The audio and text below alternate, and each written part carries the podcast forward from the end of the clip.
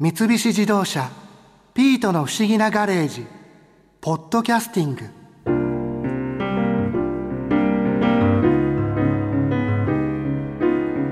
今日マリアさんとデートで出かけた東京モーターショー楽しかったな。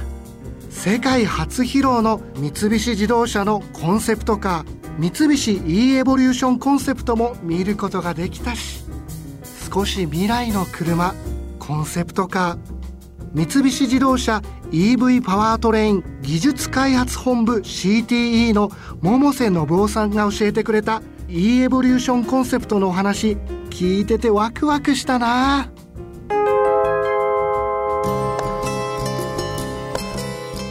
桃さんこの e エボリューションについていろいろ教えてもらえますか？はいわかりました。この車ですね e エボリューションという名前がついてるんですけど、はい、最初の E これは実は EV の E です。電気自動車の E ってことです、ね、そうです、はい、EV を使ってですね、私たち三菱自動車が得意としている SUV、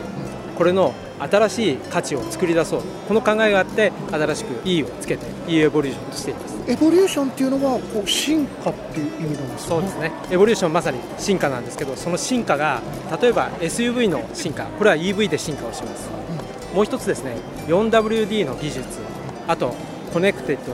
ですとか AI こういったものも全部含めて進化をする。新しいステージに行くということで Evolution という名前を付けています。やっぱり電気自動車のその大事なバッテリーも新しいものが積まれてるんですはい。バッテリーはですねもう日々これ進化していますので一番新しいバッテリーっていうのを、えー、お腹の下に抱えてですね。でも SUV ですからお腹を打たないようにもっと上の方に上げて積んで走っています。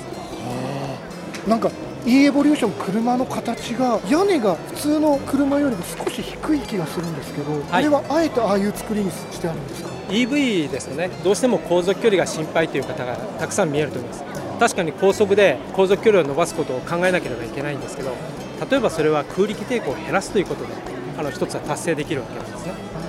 ですからデザインでですね背を低くすることで空力抵抗を少なくしています。その空気抵抗を少しでも減らすことによってできるだけ電気で長く走れるようになってるんですね。はい。十分な距離を走れるようにしてですね電気がなくなるという心配をなくしたい。そういう気持ちが現れています。ということなんです。ちなみにその車の中にはどんな技術が詰め込まれてあるんですか？まずあの技術としては AI をメインに使っています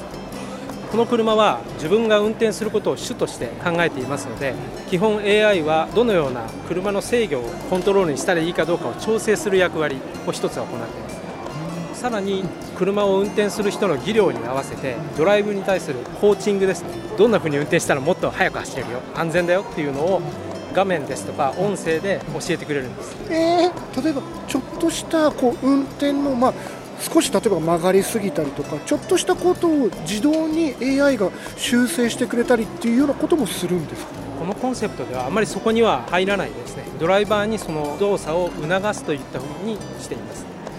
まあ、それによってあのドライバーが運転技量上がっていくとかですね。そういうことを狙っていますのであえてそこを修正しに行くということはしないです。完全に割り切って開発を進めます。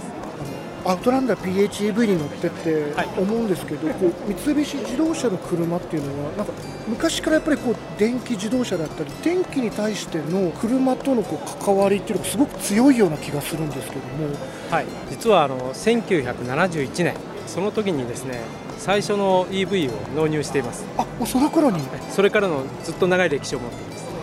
でその集大成として2009年に iMEV という電気自動車を世の中に出していますただこの当時まだ電池の技術が、えー、今ほどは発達してなかったのでどうしても距離が短いということがあってですねその距離を実用的に補うためにまたもっともっと広く活動できるようにということでプラグインハイブリッドというシステムを新しく開発して日常駅は EV で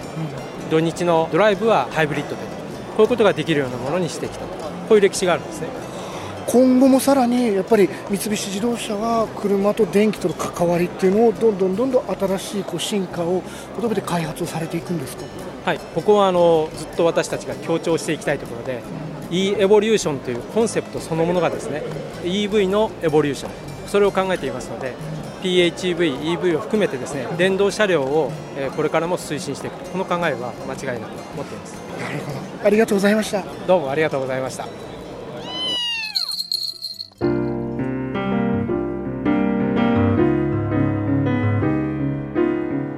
東京モーターショーは11月5日まで一般公開しているからぜひたくさんの人に足を運んでもらって未来の車を体感してほしいな。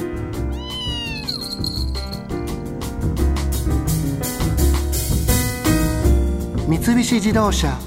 ピートの不思議なガレージポッドキャスティング。このお話はDrive your Ambition 三菱自動車がお送りしました。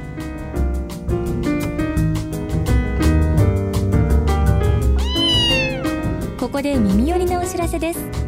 ピートの不思議なガレージをもっと楽しみたいという方は毎週土曜日の夕方5時東京 FM をはじめお近くの FM 局で放送の三菱自動車ピートの不思議なガレージをお聞きください外に出かけたくなるとっておきのお話満載でお届けしています。